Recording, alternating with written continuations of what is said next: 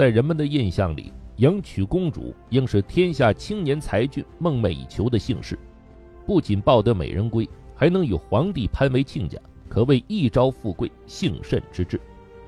然而，在唐代，公主却是不受欢迎的媳妇，被指为驸马的青年及其家庭，或勉为其难应允，或当场回绝，有的甚至痛哭流涕，如临大敌。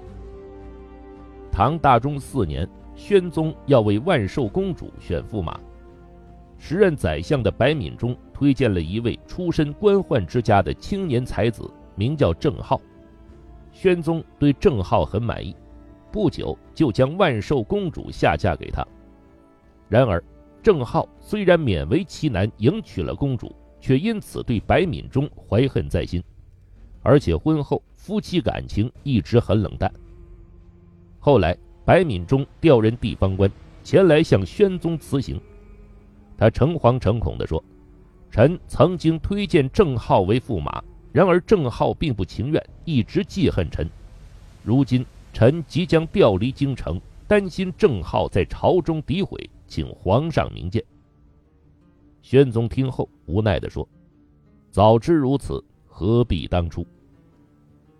唐大中十一年，宣宗又要为适婚年龄的公主选驸马，命宰相刘卓从当年中进士的青年俊杰中推荐合适人选。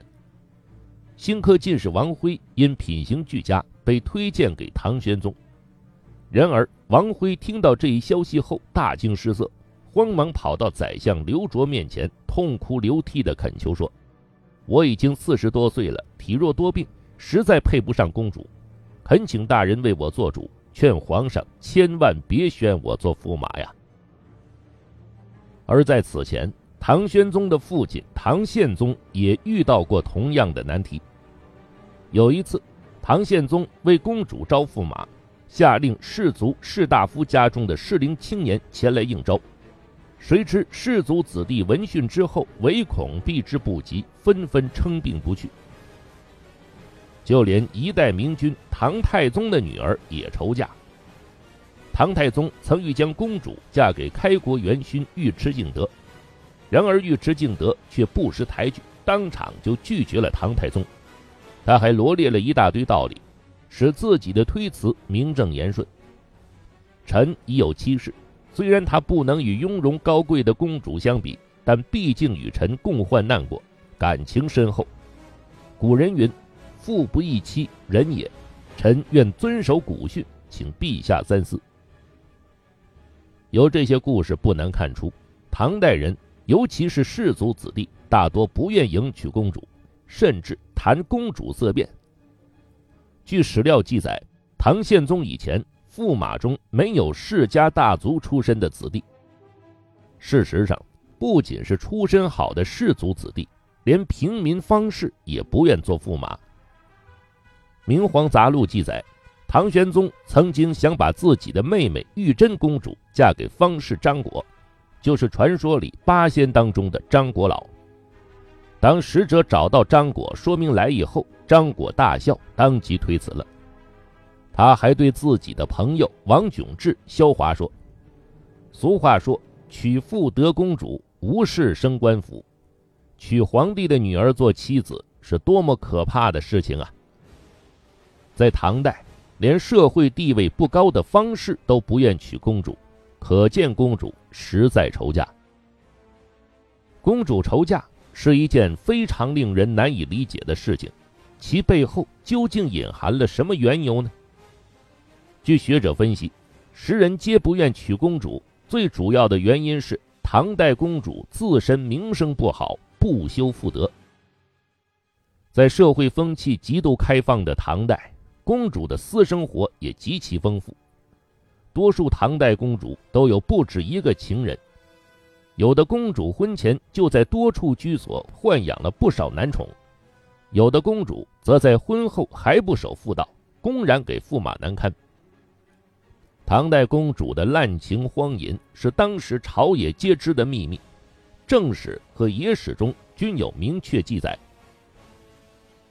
武则天的小女儿太平公主就是一个不安分的例子。她的第二次婚姻是嫁给武则天的外侄武攸暨。武攸暨生性懦弱，太平公主便肆无忌惮地与别人通奸。据《资治通鉴》记载，太平公主至少与三位当朝臣子私通，一位是慧苑和尚，他出身富豪之家，善于攀附权贵，与太平公主私通后被推荐为善圣寺主，做了三品官。一位是崔实，他面貌清秀，气质儒雅。是上官婉儿推荐给太平公主的美男子。太平公主与崔实私通后，也大力举荐他做官，后来竟使其官至宰相。还有一位是高简，曾任司礼丞，深得太平公主宠爱。除此之外，太平公主还大肆豢养男宠，并把自己得意的男宠推荐给武则天和其他公主。唐中宗的宝贝女儿安乐公主在这方面与太平公主相比，可谓有过之而无不及。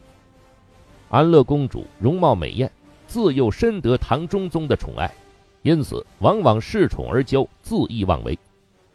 安乐公主嫁给了梁王武三思之子武重训，却又同时与武重训的堂弟武延秀私通，他甚至与武延秀公然在宫中、府中调情寻欢。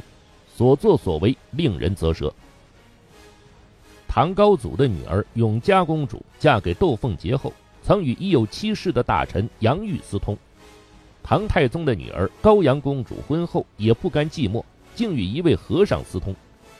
唐中期以后，公主的淫乱风气才有所收敛。唐代公主不修妇德，固然是受到当时社会风气的影响。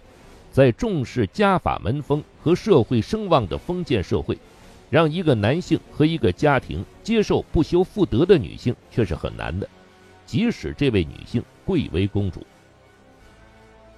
在社会风气开放的时代，女子的社会地位一般比较高，因此唐代堪称中国古代女权最盛的朝代。唐代皇帝往往对公主和皇子等同视之。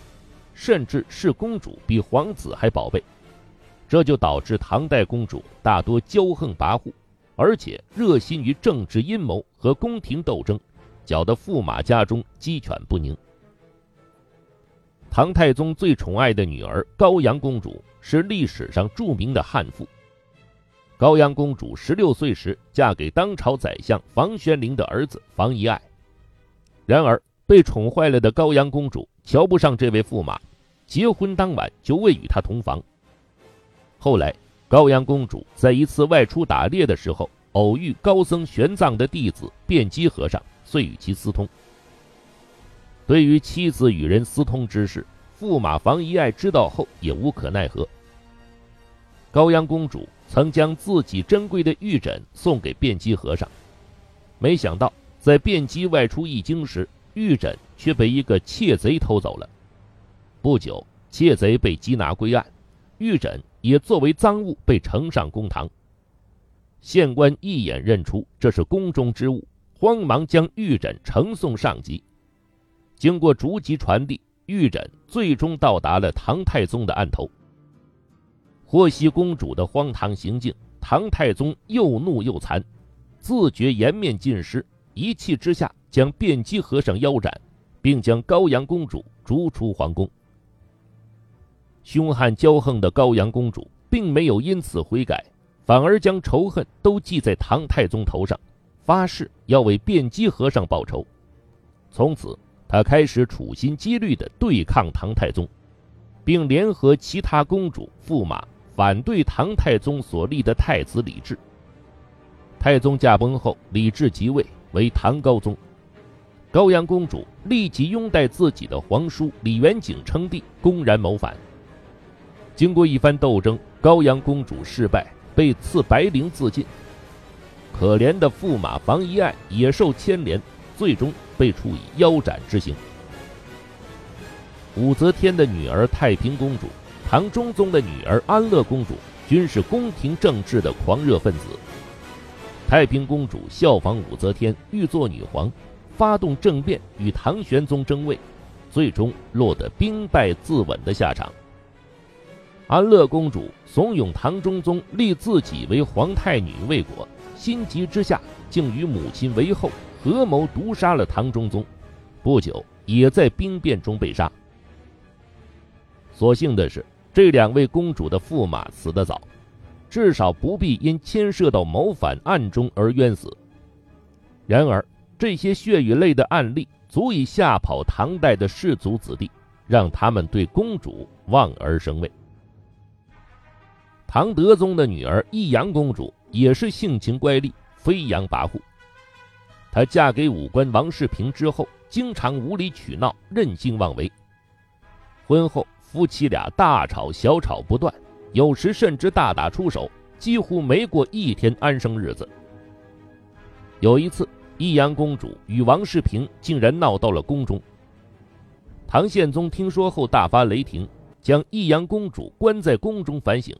同时下令将驸马王世平囚禁在家中，不准迈出大门一步。在男权观念鲜明的传统社会，女性强势本身就是令人不快的事情，何况是在家中恣意妄为，搅得家宅不安，更何况还热心政治，不知哪天会招来杀身之祸。因此，忌惮女权成为时人不愿娶唐代公主的又一重要原因。唐代公主愁嫁的第三个原因是驸马的地位较低，几乎沦为公主的附庸。驸马就是俗话说的倒插门女婿，在尊贵的皇族中本身就受人歧视，因而驸马地位低是历朝历代共有的现象。然而，由于唐代公主格外受宠，驸马就愈发沦为附庸，婚后常常处于压抑愁苦的生活状态。